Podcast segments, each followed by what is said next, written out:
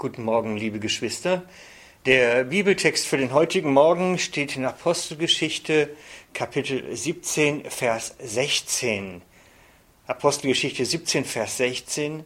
Während aber Paulus in Athen auf sie wartete, ergrimmte sein Geist in ihm, da er die Stadt so voller Götzenbilder sah. Ich lese nochmals. Apostelgeschichte 17, 16. Während aber Paulus in Athen auf sie wartete, ergrimmte sein Geist in ihm, da er die Stadt so voller Götzenbilder sah. Es steht in dem Vers, dass der Geist des Paulus ergrimmte. Ich habe lange überlegt, was dieses Ergrimmen wohl sein kann, was es wohl meint und wie es sich wohl anfühlt, wenn man ergrimmt. Und ich bin zur, zu dem Schluss gekommen, es muss so etwas sein wie eine Mischung aus Erschütterung und Betroffenheit bei gleichzeitigem Zorn. Paulus ist erschüttert und betroffen wegen dem massiven Götzenkult in der Stadt, der überall wohl sichtbar gewesen ist in Athen. Und gleichzeitig zornig und aufgewühlt innerlich weil er sieht, was dies mit den Menschen macht, welche Auswirkungen und Konsequenzen das für ihr Leben hat. Es ist erstaunlich, was für Auswirkungen und Konsequenzen das für ein persönliches Leben hat, in so einem Umfeld zu leben, zu arbeiten, zu wohnen, Kinder zu bekommen und alt zu werden.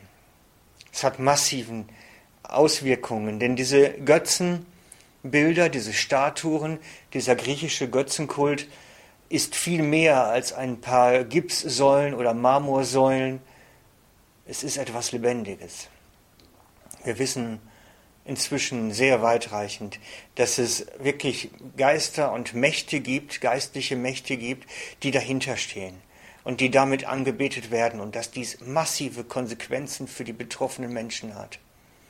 Ich kann an dieser Stelle nicht detailliert darauf eingehen, aber es wird zu einem anderen Zeitpunkt noch ausführlicher kommen, was für eine Auswirkung Götzenkult für den einzelnen betroffenen Menschen hat.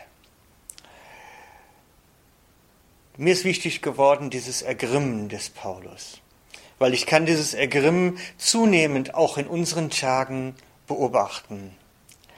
Ein Ergrimmen von Zeitungsredakteuren und anderen Medienfachleuten, von Menschen wie du und ich auf der Straße. Man kann mit wildfremden Menschen inzwischen diskutieren und spürt ihr Ergrimmen innerlich, in ihrem Herzen. Und das auch bei ganz normalen Menschen. Ganz auffällig ist ein Ergrimmen gegen Menschen, die ganz besonders einen anderen Glauben haben, die nicht so pseudochristlich sind, wie unsere Gesellschaft meint zu sein. Ich sehe solchen Grimm im Moment ganz besonders gegen Moslems. In Athen hatte Paulus die Götzenstatuen gesehen und war innerlich ergrimmt. Bei uns ist es eher bei der Diskussion um Minarette, Moscheen, Kulturwerte, da sehen wir solch ein Ergrimmen. Und das, diese Minarettgeschichte ist auch so etwas wie Götzenstatuen, die Paulus gesehen hatte. Und ich denke, es ist zu Recht, dass wir innerlich ergrimmen, dass wir innerlich aufgewühlt sind, weil wir genauso wie Paulus spüren, das macht etwas. Das geht nicht spurlos an uns vorbei, an unserer Gesellschaft, an uns und unseren Kindern. Es wird nicht spurlos an uns vorbeigehen und wir spüren es förmlich. Ich habe es äh, ganz deutlich empfunden, als ich im Herbst 2008 in Österreich in einer Kleinstadt war, wo sehr viele Moslems ihren Wohnsitz hatten und es sehr viele Moscheen gab und unter anderem auch ein Minarett. Man begegnete diesen Menschen fortwährend auf der Straße, egal wo man war. Und man konnte spüren, wie es sich anfühlt, wie das ist, wenn man in solch eine Umgebung hineinkommt, und zwar in unseren Kulturkreisen. In unserem Land tobt ein Krieg oder ein Kampf um die christlichen Kulturwerte. So müsste man es vielleicht richtig nennen. Und es ist ein lautes Schreien der Gegner, die Verfechter unserer Werte sind, aber eigentlich doch mit dem Christentum recht wenig zu tun haben. Wir, die wir Jesus nachfolgen, müssen dabei bedenken, Gott hat ganz bewusst entschieden und Jesus hat ganz bewusst dazu Ja gesagt, dass wir in eine feindliche Welt hineingestellt sind. Und ich möchte nur mal auch in Erwähnung bringen, wie viele Christ, sich Christen nennen und gleichzeitig auch anderen Götzen und Götzenkulten hinterherrennen. Nur heißen die halt nicht Moschee.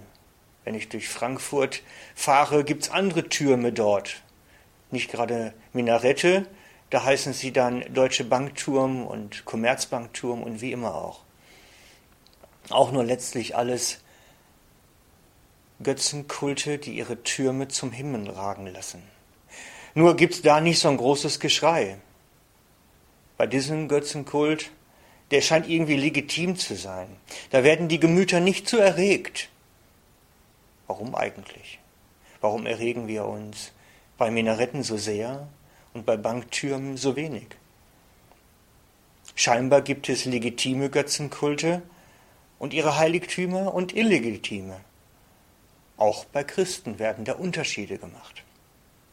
Interessant bei dem biblischen Bericht, kommen wir doch mal zurück, ist die Reaktion von Paulus. Ist die Reaktion, wie er reagiert auf diese Betroffenheit, auf dieses Erschüttertsein und Ergrimmtsein. Während in unseren Ländern Landen das Ergrimmen zu Volksabstimmungen führt und zu einer Riesenwelle gegen Minarette, gegen Moslems, gegen den Koran, gegen alles Mögliche, führte das Ergrimmen von Paulus zu den Menschen. Eine völlig umgekehrte Haltung, als wie wir sie bei uns beobachten können. Sein Ergrimmen führt zu den betroffenen Menschen. Er wollte sie davon überzeugen, dass sie auf dem Holzweg sind und sprach mit ihnen über den einen Schöpfergott. Er war bewusst nicht dagegen, nicht gegen die Götterstatuen, nicht gegen die Götzen. Er war bewusst nicht dagegen, denn er wusste, er würde keinen Menschen für Jesus gewinnen, wenn er erst ihr kulturelles Dasein vernichtet hat. Wenn er sie völlig runtergemacht hat, wird er sie nie gewinnen können. Er war darum dafür. Er nahm sich den einen unbekannten Gott heraus und predigte ihn den großen Schöpfergott um einen Zugang zu ihm zu finden, zu den Menschen. Und das würde ich mir in unseren westeuropäischen Ländern auch vermehrt wünschen. Dass wir nicht dagegen sind, sondern dafür. Dafür sind, dass die Menschen Jesus kennenlernen. Dass wir nicht über ihre Religion oder Kultur urteilen, sondern ihnen Jesus bringen. Nach dem Vorbild von Paulus. Nach dem, wie er es gemacht hat. Dass wir aufhören, dagegen zu sein, gegen Moslems, gegen Homosexuelle, gegen alles Mögliche, gegen Feministinnen und was einem so einfallen könnte. Dass wir aufhören, einfach dagegen zu sein. Wir sind nicht der Richter dieser Welt, sondern anfangen, dafür zu sein. Für Jesus. Für ihn, der letztlich für alle Menschen gekommen ist. Der alle Menschen liebt und ihnen durch uns nah sein möchte und durch uns seine Liebe zu den Menschen bringen möchte. Darum lade ich euch heute Morgen ein, dafür zu sein. Für alle unmöglichen und möglichen Menschen, die euch heute begegnen. Egal welchen kulturellen Hintergrund sie entstammen. Selbst für den bescheuerten Chef, den cholerischen Kollegen. Einfach dafür sein. Nehmt bitte den Menschen an. Das, was sie glauben, das dürfen wir gerne ablehnen. Aber darüber müssen wir ja nicht sprechen, zwangsläufig, sondern lasst uns über Jesus reden. Es wird vieles an unserer Grundhaltung kennen, ob wir die Menschen, die Gott zu uns geschickt hat, jemals erreichen werden. Lasst uns offen sein, für Jesus einzustehen. Seid gesegnet im Namen des Herrn. Der Herr Jesus ist mit euch. Amen.